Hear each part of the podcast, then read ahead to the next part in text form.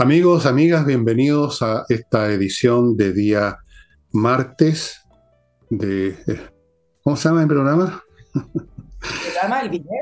Ya se me olvidó, se me está olvidando todo, hasta cómo me llamo. Bueno, este programa, Nicole Rodríguez, y vamos a empezarlo recordándoles a Ignacio, una- un acuerdo que voy a insistir hasta que me caiga muerto o hasta que la guagua se mejore del todo. Ignacio está esperando que usted ayude a su papá, Joaquín, con unos pesos que sean mandados a la cuenta que está apareciendo a mi derecha, pero recuerden que esta guagua, si no dispone de unos remedios que son de un costo exorbitante, simplemente se muere, punto. Se los pongo de esa manera. Eh, eh, continúo con el flamenco. Hay flamenco este jueves y hay flamenco el sábado, confirmado. Las dos ocasiones, en la noche, en las dos ocasiones con grupos fantásticos. En las dos ocasiones usted la va a pasar muy bien. Reserve mesa para comer, para beber. O sea, es como ir a un restaurante, pero con la gracia adicional que va a tener flamenco, amigo. Véanlo por ese lado si quiere. El flamenco es una música maravillosa que yo lo invito a conocer si no la conoce. Eh, como saben, eso es en el jamón, la casa del jamón, en Tenderini 171, a la entradita de Tenderini, al frente, cruzando Agustina, hay un estacionamiento subterráneo, así que todo es cómodo y seguro. Y les recuerdo, o les comunico, porque recién estoy empezando a hacerlo, la existencia de mi tercer libro de, este, de esta trilogía, que nunca pensé hacer una trilogía, se fue dando, Revolución, donde me dedico a examinar lo que se está viviendo, lo que se vivió este primer año de gobierno de Boric y que vamos a seguir viviendo probablemente por un tiempo más, no sé cuánto más, tres años supongo. Y mm, hoy día partió la venta y se están yendo con una velocidad francamente increíble. No, no, ustedes no me lo podrían creer cuántos libros se venden por minuto. Y la edición no es muy grande porque nosotros no somos una gran empresa editorial, ni mucho menos. Así que si usted quiere tener completa la trilogía, que parte con Tsunami, sigue con Insurrección y termina hasta ahora, por lo menos, con Revolución, vaya apurándose, elvillegas.cl slash tienda. Ahí va a encontrar este libro agrupado con Tsunami y, e Insurrección. También hay otros grupos de libros que les he estado mostrando todo este tiempo. Hay distintas mezclas, usted puede ver la que quiera, puede comprar de a uno, puede comprar el, el grupo, puede comprar como se le dé la real gana, siempre seguro, siempre expedito el despacho, un día en Santiago, dos días en provincia. Mañana les voy a leer otro pedacito chiquitito por aquí o por allá, hoy día no, porque estoy con Nicole. Y vamos a, y vamos a partir, vamos a partir amigos, examinando, haciendo un poquito de especulación respecto al plebiscito. Ayer yo comenté en mi programa que Lagos había resucitado de su cripta política una vez más, se nos apareció para hacer unos comentarios y dijo una frase que yo la examiné un poco, dijo, no podemos, fíjense, primera persona del plural, no podemos fallar de nuevo. Y yo pregunté qué significa ese no, o sea, ese nosotros. ¿Significa todo el país o significa solamente el club de los políticos? Todo el país no puede ser porque no estamos en una obra común en que podamos discutir sobre los medios y tener, digamos, diferencias, llamémoslas tácticas. Justamente la situación del país consiste en que ya no hay un nosotros que esté de acuerdo con un programa y discuta sobre la manera de llevarlo a cabo. No es esa la situación. Hay mucha gente que no quiere que esto se termine bien. Hay gente que va a rechazar, venga como venga, esta propuesta. ¿No es así, Nicole? O se está refiriendo solamente a la clase política que efectivamente opera ahí como un, más o menos como un nosotros hasta cierto punto, por lo menos lo que corresponde al deseo de todos ellos, desde comunista hasta, hasta UDI, de seguir ahí, arriba, profitando del poder, porque eso es. ¿Usted conoce a alguno de ellos que trabaje en una oficina? No, ¿no es cierto? De algún modo se las arreglan, viven ahí, grandes sueldos, dieta y otros privilegios, quieren seguir. Eso es común. Entonces, yo te quiero preguntar, Nicole, ¿cómo ves tú venir? ¿Qué pasa en este país si le fallamos a don Ricardo Lago y le hacemos tapa de nuevo a la segunda proposición? ¿Qué crees que ocurre? ¿Cuál sería el significado de eso a tu juicio?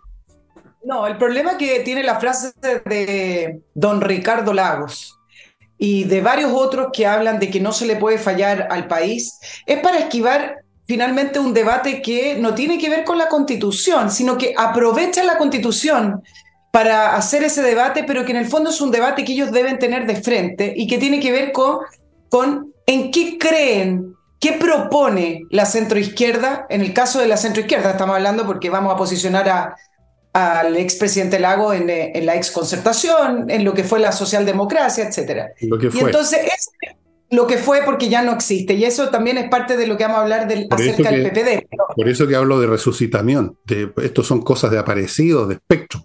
Todas estas cosas. Claro.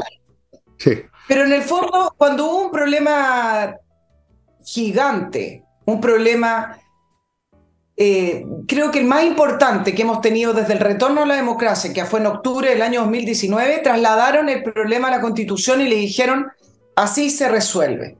Y luego, la gente que fue entendiendo que la constitución no era la que resolvía esa injusticia o esos problemas o esa esas modificaciones que había que hacer el sistema, que se fue alejando además del proceso, y ahora la clase política, y con ello Ricardo Lagos también, porque Ricardo Lagos está repitiendo lo que han repetido mucho, cuando le piden responsabilidad y diálogo al Partido Republicano diciendo que ahora no se le puede volver a fallar al país. Lo que están haciendo es esquivar lo que ellos deben resolver en su núcleo interno y entre sus alianzas, que es, bueno, nosotros en qué creemos, qué es lo que proponemos, dónde estamos, dónde estamos parados.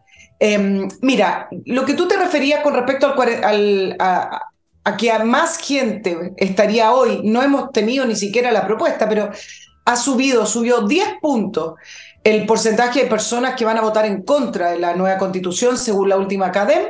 46%, 34% a favor, 20% no sabe. Siempre hay un 20% del nulo que no sabe o que no vota. Yo también lo quiero asociar a algo que, que, es importante y esto también nos lleva al tema de no fallarle al país y en el caso republicano de no fallarle a su electorado. Se podría asociar esa alza a que el tema constitucional, por lo menos ya en lo que se refiere al anteproyecto, está prácticamente definido. El 6 de junio ya deben entregarlo y empieza a funcionar el nuevo Consejo Constituyente con los 51, son 50 horas electos. Y entonces se conocieron las propuestas de este anteproyecto y a pesar que la élite política, y digo élite porque fueron nombrados por los partidos políticos y discuten lo mismo y es más o menos la misma diálogos que tienen en el Congreso, a pesar de que la élite política alaba el acuerdo, un acuerdo transversal, donde se lograron recoger las distintas visiones. Eh, hay varios aspectos del anteproyecto que puede que no sea compartido por la mayoría y quizás tendríamos que entender esa alza de rechazo a la propuesta constitucional también a conocer el anteproyecto. Yo les voy a nombrar algunos, por ejemplo. No se consagró la libertad de elección en salud, es decir, usted su 7% bajo las bases del anteproyecto, no necesariamente usted va a poder elegir una aseguradora privada, sáquele el nombre de ISAPRE, lo, como quiera que se llame. Ese 7% bajo ese anteproyecto podría, según un proyecto de ley, estar encaminado a ser obligatorio que vaya a un ente estatal o a FONASA. Tampoco se protegió la seguridad poniendo a las Fuerzas Armadas y de orden en un capítulo aparte, sino que lo, las Fuerzas Armadas quedaron establecidas en, el, en un programa, en el, capítulo de eh, gobierno. Tampoco se consagró ni se protegió, como está actualmente, la libertad y la propiedad de los fondos de pensiones. ¿Qué pasó con la titularidad de los padres en eh, la educación de sus hijos? Tampoco se consagró, el derecho a la vida tampoco. Entonces, varios consejeros en distintas entrevistas. Me voy a referir a una puntualmente porque fue una persona que dio eh, harta entrevista y habló bastante. Bettina Horst, que es una de las consejeras de, de la UDI, dijo que en este anteproyecto estaba muy contenta porque era transversal, pero que sí habían retroceso en algunas libertades. Y puntualmente tenemos el tema del famoso Estado Social de Derecho, que no es un adorno ni es inofensivo porque abre la puerta a interpretaciones. Las constituciones, si bien no son un programa de gobierno y no debieran serlo, sí son el punto final para abrir o cerrar la puerta a ciertas políticas públicas o a ciertas eh, regulaciones. Y en este caso, establecer el Estado Social de Derecho sí abre la puerta, sí se presta para interpretaciones de la manera en que quedó en el anteproyecto, y varios han hecho ver que hay que tener cuidado con el tema del Estado Social de Derecho porque es la base de las doctrinas socialistas, ya sea comunista o de regímenes totalitarios. Permite al Estado tener atribuciones para lograr esa igualdad. Em, Teresa Marinovich hizo un video que era bastante explicativo y no me parecía que era parte de la teoría de la conspiración y de que vienen los comunistas, sino que lo explicaba de una manera bastante eh, seria, sino que este tema no tenía que ver con la igualdad ante la ley, sino que la igualdad sustantiva. Y las palabras tienen efectos jurídico y abre la puerta efectivamente para que en un futuro gobierno alguien quiera decir, en base a este, esta norma constitucional, no hay nada más allá de eso, sí apropiarse o establecer ciertas regulaciones. De 40 países que tienen el Estado Social de Derecho, 18 son Estados autoritarios. Con esto termino, Fernando. Bettina Horst hizo un alcance con este punto. El eh, presidente del Partido Republicano, Arturo Esquella, dio una entrevista el fin de semana diciendo que no le motivaba mucho este anteproyecto, había mucho que trabajar y que si tuviera que escoger entre la actual constitución y el anteproyecto, elige la actual constitución. Y se formó, tú sabes, la polémica porque no son dialogantes, que no son de mayoría, que están cerrando la puerta al anteproyecto, cuando Arturo Esquella no dijo nada muy distinto a algunos consejeros de derecha que de a poquito en una entrevista han dicho, mira, no se consagra tanto la libertad, lo que pasa es que lo dicen distinto. Pero ese es el punto, que ese anteproyecto para varios no consagra lo que debería consagrar una constitución, que es a, toda ley dejar consagrada la libertad de las personas. Ok, yo, vamos a comentar esto que acaba de explicar Nicole después del primer bloque. Estimados amigos, les quiero recordar estos productos que yo conozco muy bien, la Club, detergente para la ropa, detergente para la losa, este lo conozco súper bien, ambos biodegradables, ambos hipoalergénicos. Es muy importante, señora, señor, si usted lava platos todos los días, se va acumulando el efecto si no es hipoalergénico y empiezan las manos con erupciones, con picazones. A mí no me ha pasado eso y llevo mucho tiempo. Es excelente, se lo llevan a la casa, es la mejor solución para el lavado de la ropa y de la losa. Lavo Club. Continúo con KMERP, software financiero para todo tipo de empresas, amigos, para que usted controle bien, vea si está ganando, está perdiendo plata, que cosa que a veces no es tan claro saberlo, cuánto le deben los clientes, eh, facturar electrónicamente, revisar estado financiero, controlar stock de productos, si son productos físicos, procesar remuneración, integrarse con el servicio de impuestos internos. Eh, hoy día veía las contribuciones, por eso que estoy, nombro la palabra servicio impuesto interno y me viene un, un, soponcio. se integra con Mercado Libre, se integra con todo, amigos, CAME ERP. Continúo con Edifito. Este es un software para administrar edificios, como lo dirá, como lo dice el nombre. Se ocupa en miles de edificios en Chile y en Latinoamérica. porque es excepcional? Porque abarca todos los aspectos de la administración de un edificio, los aspectos de personal, físicos, contables, financieros, todos los elementos. Edifito. Y termino este bloque con KC-Consulting CL asesores contables, amigos, asesores para, los, para pagar las contribuciones, asesores para pagar sus impuestos, asesorías completas para que usted pague lo que debe, no menos ni tampoco más, para planificar todo el tema tributario, porque esto se planifica año a año, automatizar, informe, un montón de cosas relacionadas con el mundo específicamente de la contabilidad de una empresa KC-Consulting. Hoy día no se pueden hacer las cosas al lote. Si las hace al lote, usted está condenado al fracaso. Y ahora voy a comentar lo que dice Nicole. Yo creo que podemos resumir o sintetizar esto diciendo que es inédito que se le pida una constitución todas estas cosas que la Nicole enumeró como que se consideran faltantes. Es inédito. No hay ninguna constitución que sea tan específica, pero eso señala además no es gratuito, señala que la gente siente que hay amenazas inéditas también, pues. Amenazas al, al ensamblaje institucional, valórico, etcétera, de nuestro país en el cual vivimos, nos creamos, nos desarrollamos y el que nos gusta básicamente por, muchos, por muchas fallas que tenga. Entonces, se tiene temor. Se tiene temor que si no se especifican bien esas cosas y se deja libre, se deja el discurso vago, pueda pasar lo de las interpretaciones que mencionó Nicole. Las interpretaciones de los intérpretes, de los spin doctors, como dicen los norteamericanos, de los que dan vuelta los conceptos.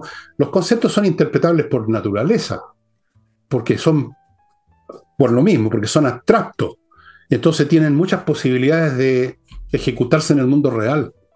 Se teme eso. En el fondo se teme al progresismo, se teme a la gente que está en el Parlamento, se teme a la gente que está en el gobierno, se teme con razón que ellos insisten en seguir adelante con su famosa revolución llamada transformaciones profundas, que de profunda, bueno, ya vimos el, proyecto constitucional anterior, que querían cambiarlo todo, incluyendo el territorio físico, el territorio de este país.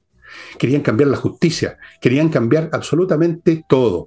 Y muchas cosas más que las vemos todos los días en grupos, digamos, gubernamentales o no gubernamentales relacionados con temas de costumbre, de sexualidad, de cultura, de valores, de libertad de expresión, de libertad de educación. Eso es una revolución, cuando se quiere revolucionar todo. La gente tiene miedo a eso con toda razón.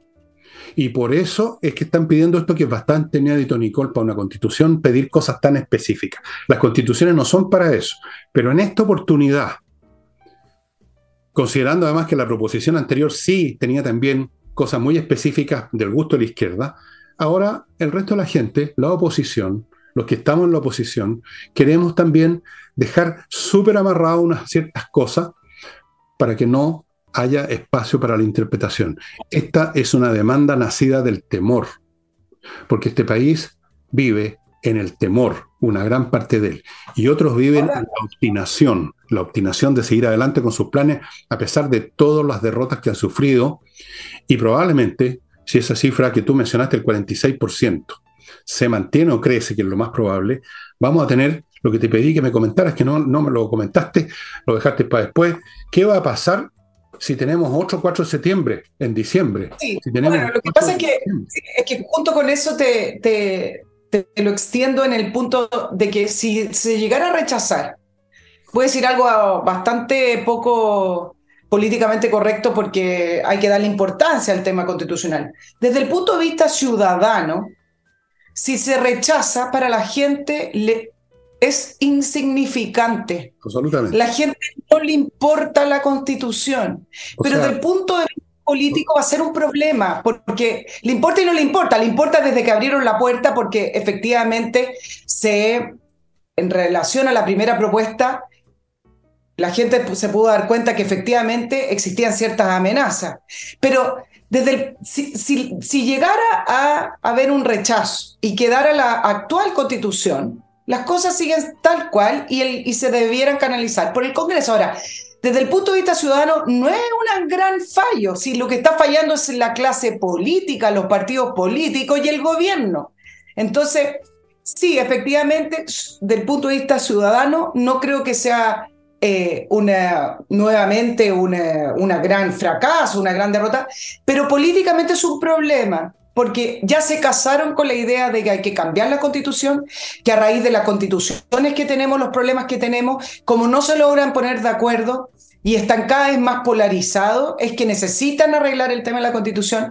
Por lo tanto, si se llegara, a rechazar, me parece que van a seguir con el tema constitucional, esta vez al interior del Congreso, eh, que es lo más probable porque no hay ánimo, no hay, me imagino que no hay ni plata, espero que no haya plata para eso para convocar nuevamente a otro consejo y a otras votaciones, pero esto va a seguir hasta que la cambie. Efectivamente. Ahora, déjame dar un punto con respecto a las mayorías, que esto es importante, porque cuando habló Arturo Esquella, también eh, hablaron del, eh, del, experto que puso ahí el Partido Republicano, que es Carlos Frontaura y otros. Decían, ¿cómo ahora el Partido Republicano dice que no le gusta la, el anteproyecto si también fue votado por su, su experto? Bueno, y le dicen, la idea es que el Partido Republicano haga acuerdos para convocar a las mayorías, pero hay que tener ojo cuando hablan de las mayorías, porque en la misma CADEM El 92% dice que prefiere tener la libertad de elegir en salud. 91% dice que quiere tener la libertad, los padres, el derecho preferente para la educación de su hijo. El 77% dice que espera tener o consagrar el derecho a propiedad. ¿Estos no son acaso mayoría? Entonces, cuando tú estás frente a una posición política de otras personas que te dicen, no, dejemos abierto el tema de la libertad de elección en salud, porque el Estado Social de Derecho, bueno, ¿a quién tú le hablas cuando hablas de mayoría? A ese 92% que te está diciendo, dejen consagrado en la Constitución la libertad de elegir, o le hablas a ese 20 o 10% que te está diciendo, no, un momentito, el Estado Social de Derecho necesita ese 7%. Entonces, cuando hablan de mayoría, también hay que mirar qué significan y qué piensan estas mayorías.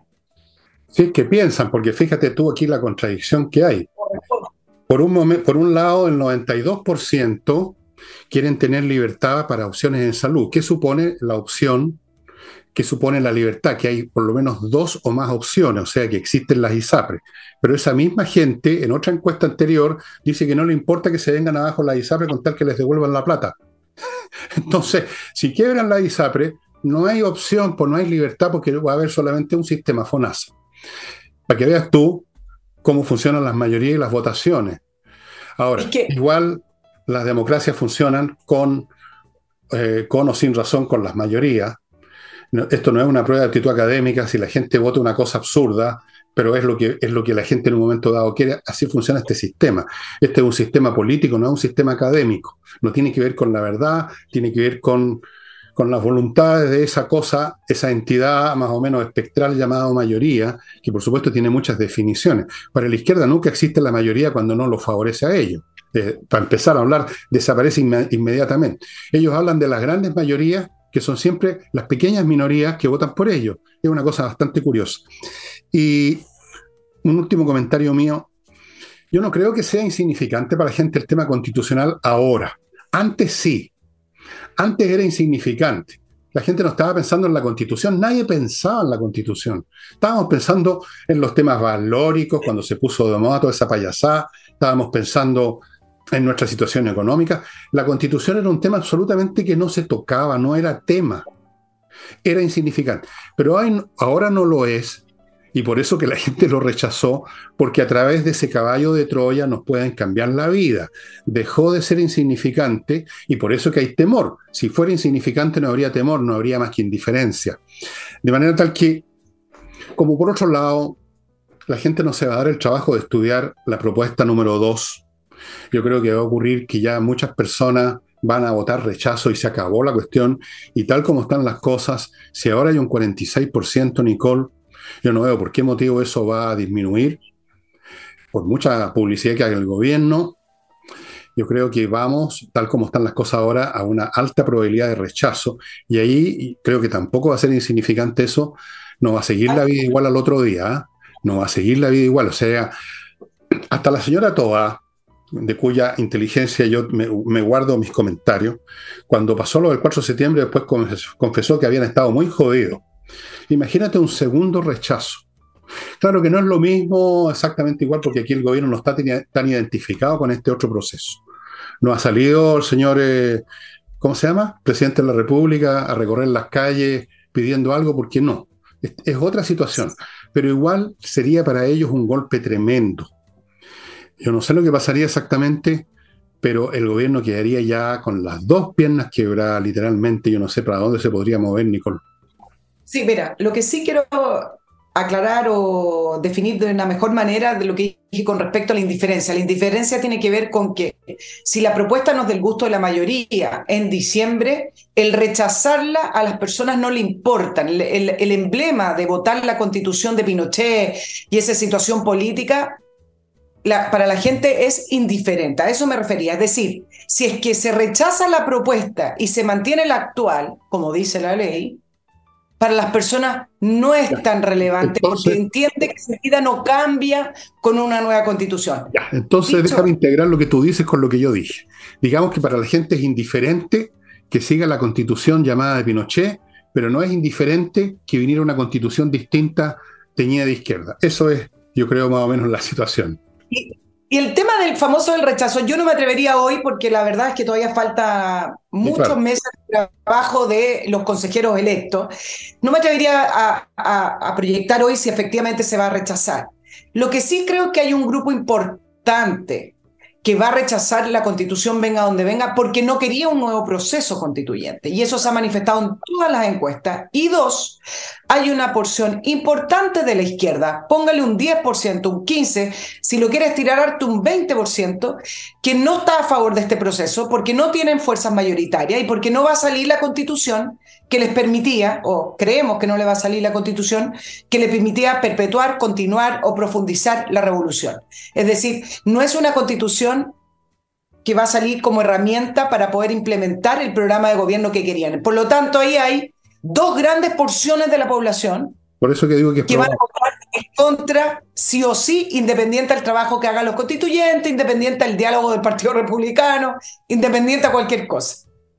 Yo creo, bueno, eso es lo que estoy diciendo en el fondo, que hay una alta probabilidad por todas esas razones. No, obviamente, yo no soy Nostradamus, ni siquiera soy la Yolanda Sultana para decir qué es lo que va a ocurrir. Pero veo, digamos, ciertas tendencias que son bastante potentes. Paso a mi segundo bloque comercial y luego quizás pasamos a otro tema con Nicole. Tenemos temas bastante interesantes.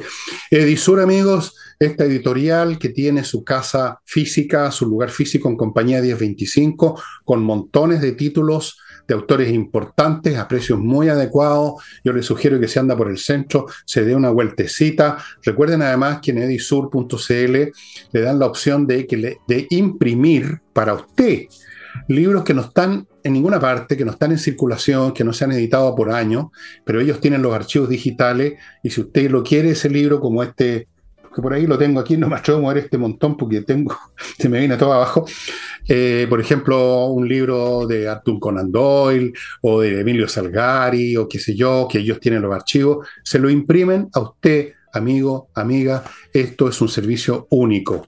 edisur.cl Continúo con AutoWolf, ya saben, una empresa que va a su casa a arreglar la carrocería de su vehículo, se la deja impecable, normalmente en un día, digo normalmente cuando el auto tiene una normal cantidad de abollones, la, la pintura, si está muy estropeado, se lo llevan a su garage, no lo pasan a otro, y en muy pocos días, menos de una semana fue mi caso, y bueno, usted va a ser igual, el auto vuelve impecable, realmente súper bien. Este es un servicio único en Chile, garantizado, estimados amigos. Si lo hacen en su casa, usted va a ver lo que están haciendo. Qué mejor garantía que sus ojos. Autowolf.cl y termino el bloque con kmmillas.cl, que es el sitio donde usted puede vender las millas que ha acumulado en sus vuelos, que no va a usar y que en cualquier momento desaparecen. No quedan para siempre esperando lo que usted las use. Las empresas las borran. Antes que pase, kmmillas.cl, vaya, véndala y convierta esas millas en plata. Nuevos temas.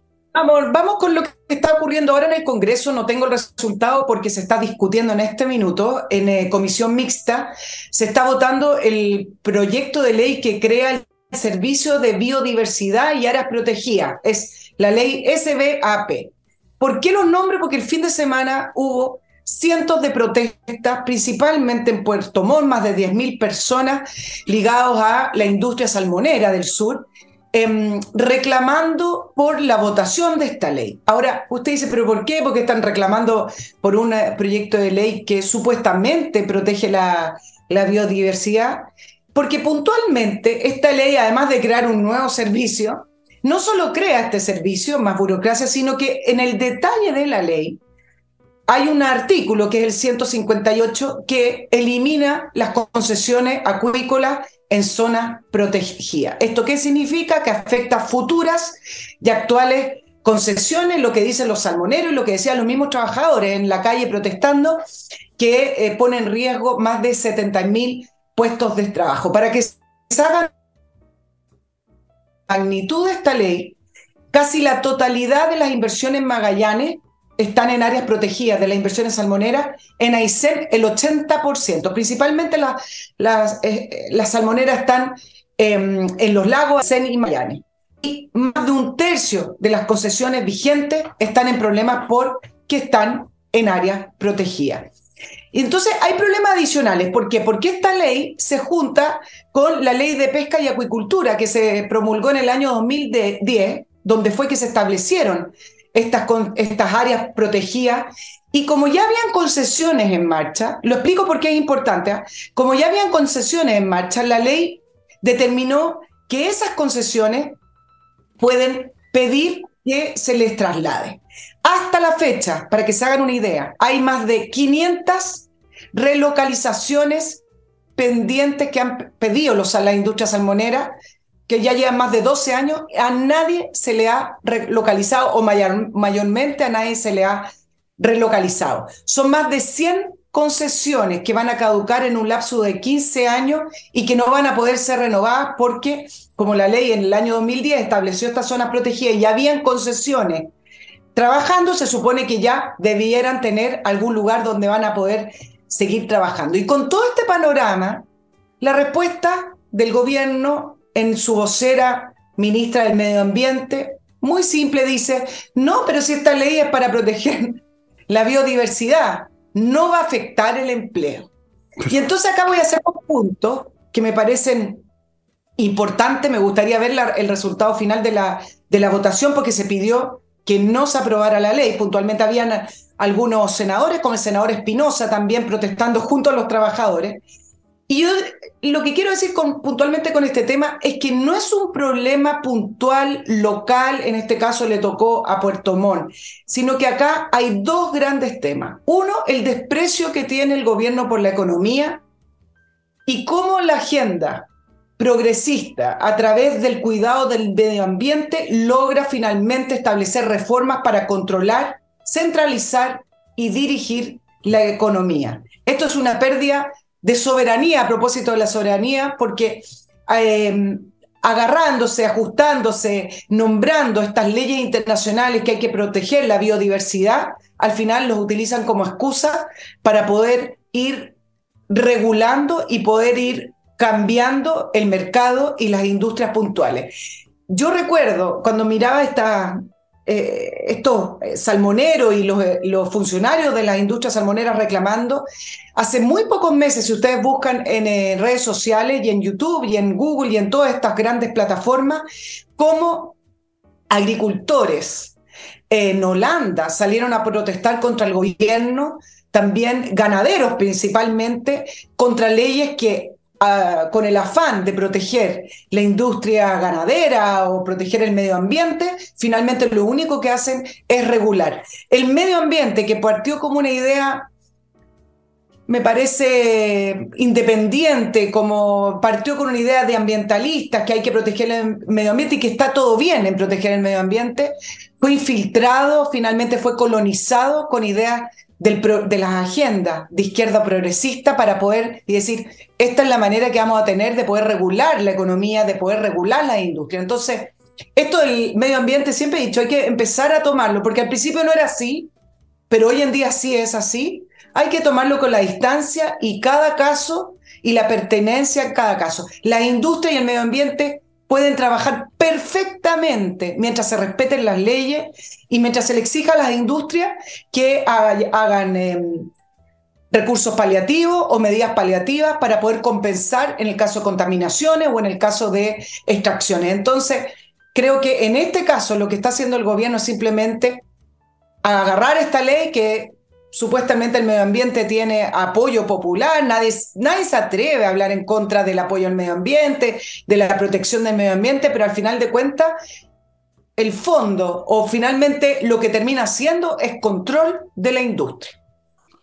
Bueno, mira, la gente apoya esta cosa que se convirtió en una especie de, de religión del medio ambiente cuando no les toca a ellos el bolsillo, porque tú ves lo que está pasando en Puerto Montt esos mismos ciudadanos de Puerto Montt que están reclamando, si el tema del medio ambiente hubiera, sido, hubiera estado relacionado con los chilenos que viven en Arica, algo, algo relacionado con Arica, estarían tranquilos en sus casas, pero les toca a ellos y entonces salen a reclamar. Eh, yo no sé, en primer lugar, si hay estudios realmente a fondo que demuestren que el medio ambiente es destruido por la salmonera. En primer lugar, habría que partir por los hechos científicos, ¿no? ¿Hay? Ah, y hay algunos, algunos porque no han respetado las leyes, que eso es otro tema. Ya, pero eso es otra cosa. Eso Es otra cosa. Eso es otra cosa. Si alguien no respeta las leyes del tránsito, digamos, se le pasa un parte. Eso no, no, es equivalente que haya que terminar, digamos, con la circulación automotriz. Imagino yo que lo inteligente en este caso es ser cuidadoso del medio ambiente, pero no ser ambientalista, porque todos los ambientalismos, el ambientalismo se convierte en, un, en una causa religiosa que lleva a, tontería. Yo no sé si esto va a seguir adelante porque cuando la presión de la gente, que finalmente son los que tienen votos, no son los pescados los que votan la gente, el final de cuenta, al final de cuentas esto se impone porque estos políticos viven de los votos de eso viven. Así que probablemente algo van a inventar, por último van a postergar, van a decir, bueno, ya en 20 años vamos a hacer estos cambios, y la gente va a decir, bueno, en 20 años yo voy a estar muerto, voy a estar en otra cosa, así que, ok. O van a palabrear las cuestiones de alguna manera, pero por supuesto que van a tener que tomar en cuenta esa, ese rechazo popular, porque ellos viven de eso, viven de eso. Finalmente diría yo, que en la agenda progresista la economía necesariamente se vincula a la regulación, tú, como tú has dicho. Está, eh, está eso en el ideario socialista en primera instancia. Si ustedes estudian los escritos socialistas, partiendo por Carlos Marx en adelante, van a ver que en el meollo de su visión económica es que la economía tiene que ser manejada no dejada al libre, a la libre interacción de agentes económicos, o sea, del mercado, gente que se contacta libremente unos con otros, se venden, se compran y se generan relaciones ahí totalmente incontroladas, que finalmente llegan a equilibrio fluctuante. Esa es la vida real de la economía. Ellos pretenden convertirla en una máquina regulada. Fue lo que hicieron en la Unión Soviética, en el mundo socialista, que fue un fracaso completo, porque es un organismo demasiado complejo para regularse Así que conduce a la ineficiencia más absoluta. Entonces, quizás ya no están en esto del Estado centralizado que, controla todo hasta el buque manicero, pero les queda mucho de eso. La idea de que hay que regular, de que no se puede dejar a la gente actuar por su cuenta, que hay que encarrilar a los fascistas pobres para que no hagan tonteras, para que respeten el medio ambiente, para que respeten, qué sé yo, esto, para que respeten lo demás allá. Entonces, es un elemento que está como en el DNA psicológico de la, de la izquierda, la idea de la regulación y sobre todo una regulación para abajo, igualitaria, para la pasadita terminar con las odiosas jerarquías que separan a los tontos, los inteligentes, los exitosos, los perdedores. Entonces, todo confluye a lo mismo, regular. Porque a su vez eso significa Estado. Y Estado significa adiós al mercado y a las diferencias y a la competencia. Tú eres bueno, tú eres malo, todos somos iguales, todos somos una manga de hueones sentados en escritorio en el aparato público, somos todos como una tribu neolítica y ahí estamos felices, ya no hay más diferencias, somos todos iguales, salimos tomados de la mano a marchar por las calles. Como en el primero de mayo en la Unión Soviética, no sé si has visto esos videos que son para la risa todos sonriendo, mirando a, los líderes del Partido Comunista que los pisoteaban a todos. Porque los líderes del Partido Comunista se cuidaban muy bien de no vivir como esas masas que los saludaban desde la avenida, desde la Plaza Roja. Bueno. el, punto es el punto principal es ese, como no se puede defender, mm. porque ya la vuelta se dio, es decir, no hay nada que competir entre el mercado o, el, o, el, libre mercado versus el comunismo. ¿Qué es lo que encontró para poder seguir vigente y poder de alguna manera llegar a los objetivos del socialismo? Encontraron dos grandes aliados. Uno, el medio ambiente, para poder regular las industrias y las empresas y el mercado. Y dos, por ejemplo, ¿por qué tienen a todo este listado de culturas identitarias y subgrupos de las sociedades? Porque ya no existe esa gran masa del trabajador. Entonces van a salir a defender al proletariado van a salir a, defender a, eso, a esos trabajadores que no tienen horarios de descanso, que no tienen vacaciones, que no tienen la ley de la silla. No, eso ya, ya, no, ya no corresponde, ¿no es cierto? Entonces, ¿qué hacen? Suman esta, estos grupos que se supone que son eh, discriminados, que son indefensos, que son minoritarios, para poder hacer un poco al final con los mismos objetivos.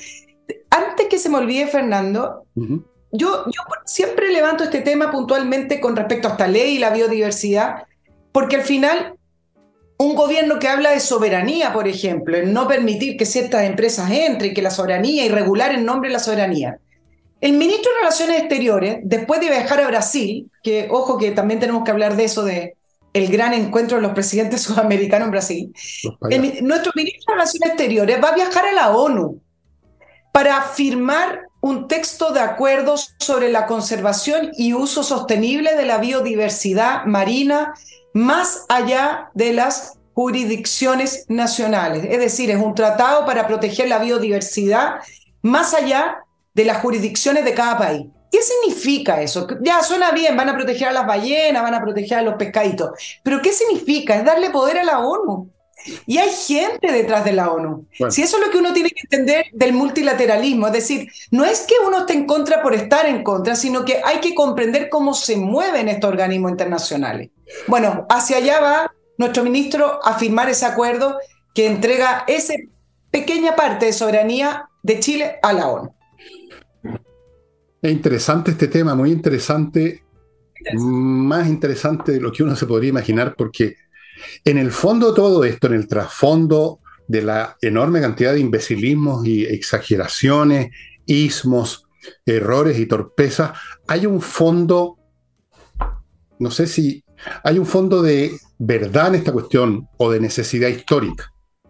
Es una necesidad histórica desde el punto de vista del progreso de la humanidad, de la cantidad de población que hay ahora, de las demandas que hace la gente, de, las limitaciones del planeta Tierra que tiene límite, es imperativo que va a tener que funcionarse ya no a tontas y a locas como ha sido a lo largo de casi toda la historia humana. Eso es incontrovertible. Y se refleja, por ejemplo, en el tema de la protección del océano, que es uno solo, y por lo tanto no se puede estar dividiendo con una línea artificial. Hasta aquí protegemos y un metro más allá vienen los japoneses y vamos, vamos cazando ballenas. El problema es, y, y siempre ha ocurrido, y siempre ocurre lo mismo en los asuntos humanos, es que la ejecución queda en manos de los activistas, de los talibanes y de los huevones. Perdón, perdón. Queda en manos de los que han hecho del asunto una causa. Y a eso, a su vez, le agrego, quizás sea inevitable, porque de lo contrario no se hace nada. Si tú quieres empujar algo para un lado, necesitas gente que esté absolutamente convencida, que no se va a aburrir a la semana, que van a estar empujando todo el rato, pero eso supone gente absolutamente unilateral, de mente estrecha, de más pasiones que cerebro, y eso por lo tanto significa que hay un precio en distorsiones y en estupideces. Y eso es lo que estamos viviendo ahora. El problema es que nunca se puede hacer esto bien conforme a, la razón, como si esto fuera una operación cerebral y llega un neurocirujano y finamente saca una cosita por aquí. No, los cambios sociales desgraciadamente están en manos no de neurocirujanos, sino que de matarifes, de tipos no con un bisturí, sino que con un hacha, con un combo. Y entonces vemos estas tonteras, porque yo creo que efectivamente hay que proteger los océanos en todo el planeta, porque el océano es uno solo. Pero por supuesto hay que hacerlo de una manera inteligente para que no quede la crema, no se termine en industria, no, se no haya gente que se queda sin pega, que a su vez produce otros problemas que también tienen efectos ambientales, como las guerras, por ejemplo, que son, producen efectos ambientales por siglos. En este momento leía la noticia de un barco alemán de la Segunda Guerra Mundial hundido hace 70 años y que está echando el petróleo líquido. Bueno, todos los barcos que hundieron en esa época están echando petróleo. Entonces, hay que usar la inteligencia. Pero lamentablemente, la inteligencia es lo último que se usa en el avance de la humanidad. Y si ustedes no me creen, amigos, agarren un libro de historia, vean cualquier periodo así de grandes transiciones y van a ver el mismo fenómeno, que el cambio queda en manos de los extremistas de los que empujan a tontas y a locas, de los gritones, de los fanáticos, de los activistas, eso que llaman ahora los actores sociales, no de los inteligentes, no de los expertos, no de los académicos, no de los genios, no de la gente con sentido común, de, los, de, esta gente. Ahora, dicho eso, callo para siempre. No, yo le voy a agregar algo, porque es propio de estos tiempos y también hacia dónde han girado estos organismos multinacionales, internacionales, como la ONU y, sus satélites. No solamente queda en manos de los activistas y de, gente más radical. Y de los estamos viviendo, estamos viviendo tiempos en que algunos poderosos de las plataformas y algunos poderosos del mundo se han hecho incluso más poderosos que los propios estados. Mm. Cuando estamos hablando, por ejemplo, de personajes como Bill Gates, Mark Zuckerberg y otros, para no nombrar a todos, porque si no nos van a terminar cancelando acá el programa, ellos son benefactores de estos organismos internacionales. Si ustedes ven los benefactores, por ejemplo, de la OMS, ustedes van a ver fundaciones de Bill Gates y de otros personajes, no es, no es el único. Entonces, los organismos internacionales viven no solamente de los estados, sino que viven de los grandes benefactores, que se escudan a través de sus fundaciones, ONG, etc.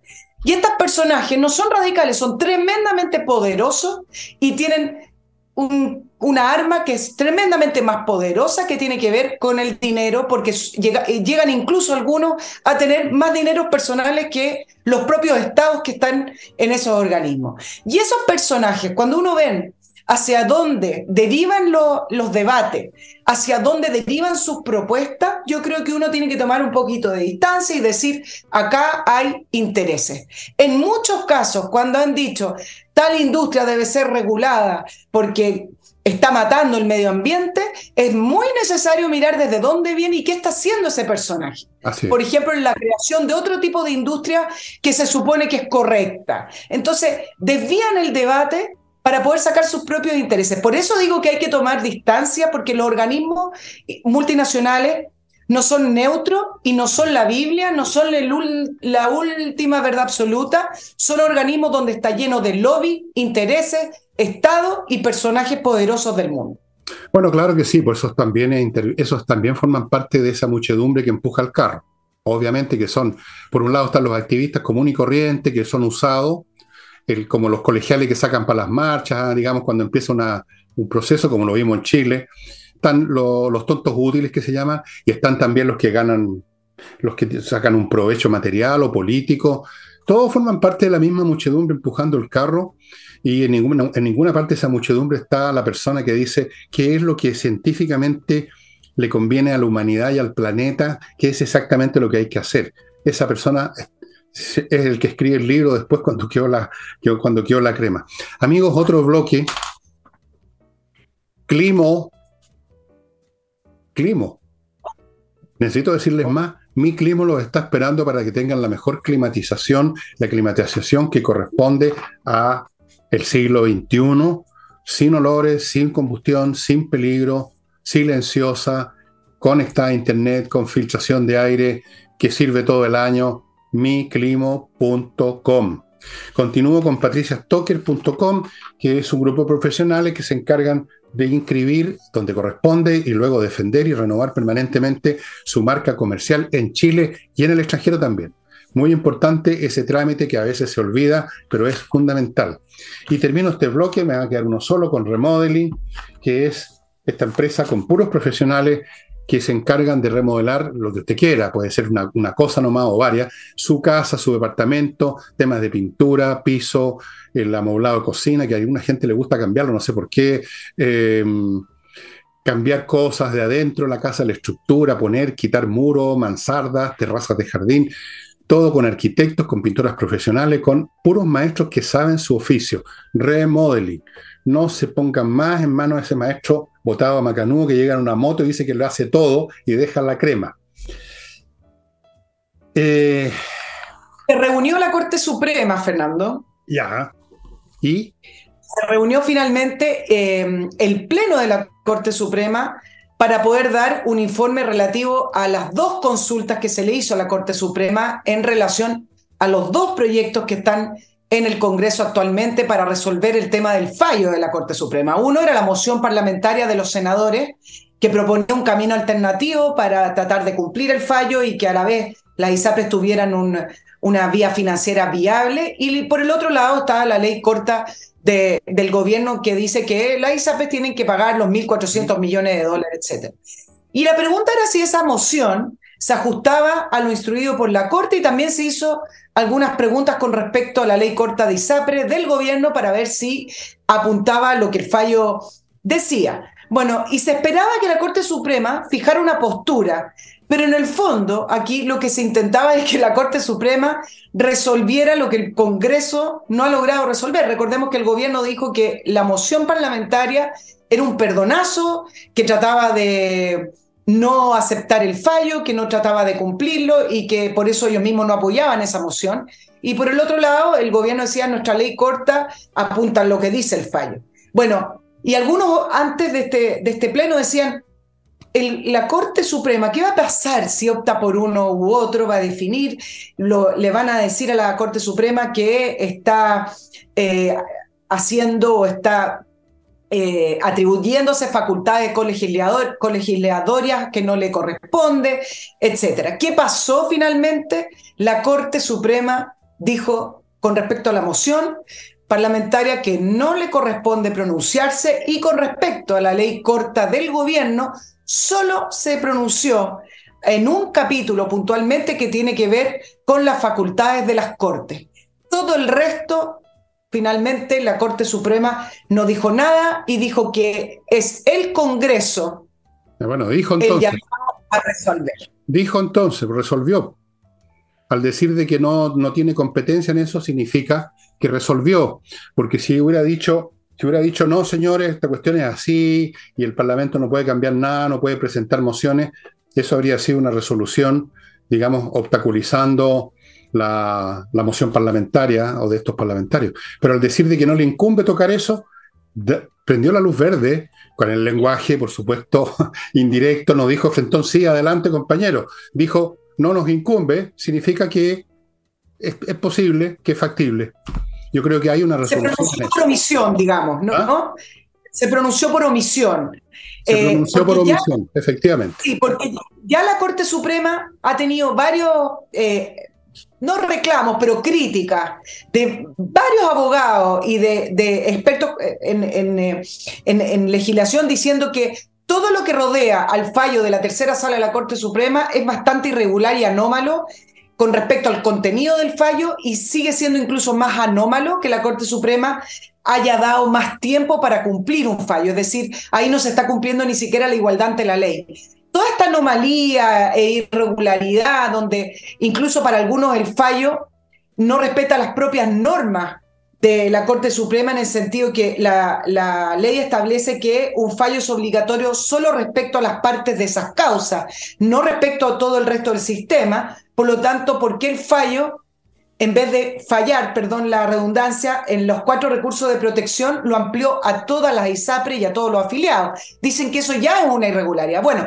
muchas críticas y eh, se veía venir que en este caso, donde se le hizo esta consulta a la Corte Suprema, no quieren seguir siendo el foco de atención y que ahora todo el eje esté posicionado en el Congreso y lo que tengan que discutir con el Ejecutivo. Por lo tanto, por omisión, la Corte Suprema da el visto bueno a que esto sea resuelto, ejecutado de acuerdo a leyes votadas en el Congreso. Punto. En cuanto a lo anterior, eso ya es materia como cosa juzgada, como dicen los jueces precisamente, de que no debió, que no, que lo hizo mal, pero ya en fin, eso ya pasó. Ahora venía esto otro y yo creo que resolvió. Es mi primera interpretación ese al voleo, pero yo creo que, que es, es lo que corresponde. Vamos a ver, mañana a lo mejor hay otra interpretación, pero por el momento me parece a mí que entonces se le da vía, vía, libre a la posibilidad que el Congreso determine cómo se ejecuta esta resolución. En cierto sentido me parece que corresponde a la, a la práctica de las leyes el hecho de que el que finalmente ejecuta una sentencia es el Estado con su organismo. Por ejemplo, cuando alguien es condenado a la cárcel, es el Estado el que determina o la gendarmería a qué cárcel va y qué, y qué celda usa el preso. No entra en esos detalles la, la justicia. Amigos, antes de que continuemos, lo poco que nos queda de tiempo, les quiero recordar que si usted se quiere ir de Santiago o de cualquier ciudad donde viva, como está haciendo mucha gente, eh, hay un proyecto inmobiliario que se llama Lomas de Millaray que le ofrece la posibilidad de adquirir parcelas en Los Muermos, región de los lagos, un lugar precioso que ustedes pueden ver en los videos que hay en el sitio de Lomas de Millaray que está aquí a mi derecha. Son parcelas con todo listo, electricidad soterrada, agua potable, fibra óptica se entregan el próximo año, hay precios desde 900 UF pagadas al contado, eso sí, ¿para qué les digo la, la tremenda rentabilidad que tiene un terreno de esto. O sea, usted lo compra ahora y en dos, tres años más vale el doble o el triple. si es que no se quiere quedar ahí a vivir, que es lo que yo recomendaría. No veo para qué seguir ganando plata. Hay que vivir, no ganar plata. Lomas de Millaray, estimados amigos. Continúo con compreoro.com, donde usted adquiere lingotes de oro de plata o las dos cosas, con una pureza casi total, certificado por la Universidad Católica, gran reserva para cualquier contingencia. Y ahora además Compreoro le compra a usted si quiere vender el oro que hay en alguna joya que no le interesa y si tiene oro, vaya, compre oro y allá se la van a pagar de un paraguaso. Continúo con Hey, el corredor inmobiliario que vende, con eso lo digo todo, un corredor que realmente va a hacer posible que usted salga de este problemita de la casa que le tienen venta hace meses y no pasa nada. Vaya a Ángel Hey. Y termino este bloque con un tema muy importante para quienes son acusados o van a acusar a alguien de un delito penal, que es un tema súper grave. Para eso se requieren abogados penalistas y los abogados penalistas de González y compañía son de los mejores que hay en Chile, por eso que han estado en causas importantes que han salido en televisión y las han ganado. Son realmente espectaculares, son como Perry Mason. Algunos de ellos fueron fiscales, conocen el lado B de una acusación, o sea, la acusación por lo tanto son mejores defensores. Amigos, cualquier situación que usted está viviendo, una acusación falsa o lo que sea, es asunto suyo, González y compañía. Madame, ¿qué más tiene usted en su alto? Bueno, tenemos muchos temas, no sé si vamos a alcanzar a, tratar todo para, variar un poco. Como dos, tres minutos. Vámonos con el, con el eh, encuentro que se va a realizar en Brasil. Lula llamó a las huestes a un encuentro con los presidentes sudamericanos. Fue una, una convocatoria, mira qué curiosa la convocatoria, que aún no tiene un programa claro. ¿Cuándo se hace un encuentro entre presidentes que no tiene un programa claro? Sin embargo, ya están confirmados 11 presidentes, solo no iría la presidenta de Perú, Dina Boluarte, no porque esté peleada con, con algunos presidentes de, de América, entre ellos México, Colombia, sino que porque legalmente no puede salir eh, del país. Ahora, ¿cuál es el punto? La prensa brasileña dice, bueno, finalmente, ¿qué es lo que está haciendo Lula con este llamado de un encuentro que prácticamente va a durar 24 horas? Le llamaron el retiro de los presidentes. ¿Y qué hacen en los retiros las personas cuando se reúnen? El A diseñar planes, ¿no es cierto? A diseñar estrategia, analizar. Y entonces dice, ¿qué es lo que quiere el presidente Lula? Uno, insertar nuevamente a Maduro. Hace ocho años que el presidente Maduro no se, no se presentaba en, eh, prácticamente en estos foros, regresó y se, se, le recibió en Brasil, ya llegó con honores, trompeta, alfombra roja, todo. Y dos, lo que principalmente hablaba la prensa brasileña tenía que ver con revivir UNASUR, donde Chile el 2018 congeló su participación, Brasil y Argentina también lo hicieron con los otros gobiernos y ahora ellos ya regresaron. Brasil y Argentina ya volvieron, según ellos, a la UNASUR, aunque la UNASUR no esté 100% activa. Entonces, hay, yo digo, hay algún de, una especie de, mm, de, de dudas con respecto a ¿Cómo es que el presidente Lula em, organiza esta reunión de todos estos presidentes? No se conoce muy bien la pauta, pero sí se ha podido filtrar que la idea principal es volver a eh, revitalizar, revivir, renacer a la UNASUR, que fue este foro creado por Chávez, donde firmaron gustosamente la élite de la política sudamericana, con el presidente Correa, con el presidente Luna en su momento, con el eh, presidente Morales de Perú, eh, de Bolivia, perdón, y con varios otros presidentes de izquierda. Esa fue la élite que creó UNASUR, con un edificio que llamaron Elefante Blanco, de más de 57 millones de dólares en Ecuador, que todavía le están preguntando a Rafael Correa cómo es que logró levantar ese edificio y nadie sabe dónde están esas platas. Pero bueno, el punto principal es que la izquierda en el mundo, por ejemplo, concentrándonos en las elecciones en España y en otros países, ha estado perdiendo elecciones. En el, caso de nuestro continente, la izquierda no ha logrado realmente llevar a cabo los programas por los cuales son electos, en el caso de Petro, en el caso de Boric, y por lo tanto algunos dicen, sí, ok, la UNASUR puede ser, pero principalmente tiene que ver con que Lula, y es lo que sabe hacer, quiere volver a extender, revitalizar las redes de la izquierda latinoamericana con estos presidentes que son principalmente de izquierda en un retiro espiritual en Brasil. Tal vez el guatón guachuchero se cree el doctor Frankenstein que va a resucitar un cadáver, porque la izquierda es un cadáver, es un cadáver ideológico, de gestión, ideas antiguas, anacrónicas, obsoletas. El progresismo es el regresismo. Ese, debía ser el nombre que tiene. Así que bueno, van a estrechar filas, se van a abrazar, van a tomar, ¿cómo se llama esa cuestión que toman los brasileños? Café y chiña, chichichiña, no me acuerdo qué. Van a ir a putas, quizás también algunos, van a pasar la bomba, si los brasileños no tienen problema con eso, y en eso yo les doy un cálido aplauso porque no, no, se andan con chicas, digamos. En la noche dice, bueno, ya llegó el momento en que salgamos a divertirnos, y es lo que van a hacer.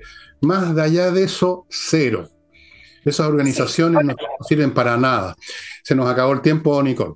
Yo sé que tú... Dos cositas, no sirven para nada, pero sí, sí, dos cosas, no sirven para nada en lo concreto, pero en la, en la superficie, pero en, eh, en, lo que significa en el subterráneo, sí sirven para poder seguir gestionando las redes de contacto, redes de poder y redes económicas. Sí, sí, sí. Eh, la prensa se concentró en el encuentro por primera vez del presidente Boric con Maduro. Acuérdate que han tenido sus desencuentros a propósito de, lo, de, la, de los derechos humanos. Pero a mí me parece que eso no es lo fundamental porque estando ahí se van a dar un abrazo, van a conversar y van a hablar de la cooperación y de la integración y del tema migratorio. Y además Chile ya tiene embajador en, em, eh, Brasil, bueno, yo, Venezuela. Yo, creo que no hay nada ni en la superficie ni en el fondo, Nicole, porque los cadáveres no tienen, no tienen ni fondo ni superficie.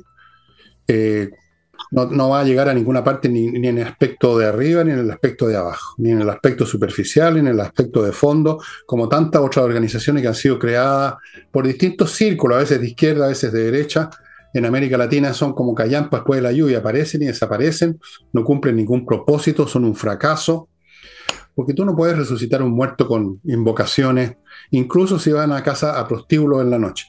Bueno amigos, el programa ha terminado, perdonar sus muchas faltas y estaremos viéndonos de nuevo con Nicole el jueves. Vamos a ver qué pasó, cómo otros interpretan lo de la Corte Suprema. Bueno, vamos a ver qué de aquí al jueves qué es lo que hay.